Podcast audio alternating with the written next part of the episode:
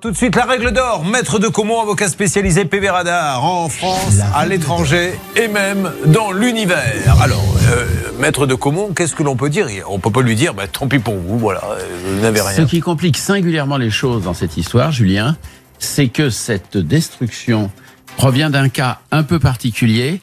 C'est un garagiste qui avait cette voiture en dépôt, celle qui a été réellement détruite du côté de Bordeaux, et qui, devant le désintérêt complet du propriétaire, ça arrive plus souvent qu'on ne croit, au bout d'un an et demi, a demandé, comme la loi le lui permet, l'autorisation au tribunal de se débarrasser de cette voiture que son propriétaire ne venait pas rechercher en la détruisant. Donc on a un jugement.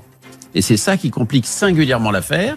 Un jugement qui dit il faut détruire la voiture avec l'immatriculation EH 050. Donc c'était une autre voiture en fait, mais, avec sa plaque. Mais Julien, c'est là que ça devient complètement ubuesque, c'est que dans le jugement, il est bien rappelé, dans d'autres documents aussi, que la vé- le véhicule en question est, un peu, est une Peugeot modèle 106.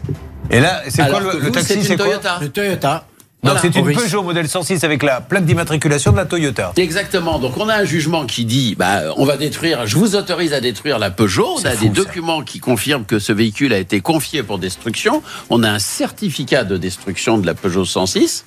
Et quand ce pauvre Armelin dit, bah, euh, écoutez, j'aimerais bien que vous, vous détruisez toutes les Peugeot que vous voulez, mais moi j'aimerais bien qu'on me repermette d'utiliser ma Toyota et que l'expert puisse faire Le, son boulot. le nombre de, de gens qui ont eu ce dossier entre les mains, entre Oui. le garagiste, les juges, les, les- les greffiers, etc. Et personne n'a à un si moment vous donné. la grosse difficulté, c'est qu'en fait, vous pouvez faire faire rectifier.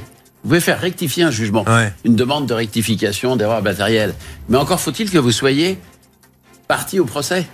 Donc ça veut dire que c'est celui qui a demandé qu'on détruise le véhicule qui devrait dire au juge voulez-vous reprendre le dossier et rectifier Bon. l'erreur pour que l'immatriculation ne soit Allez, pas concernée on s'en occupe, on va appeler tout le monde. Encore un beau cas d'administration, comme nous les aimons, la France.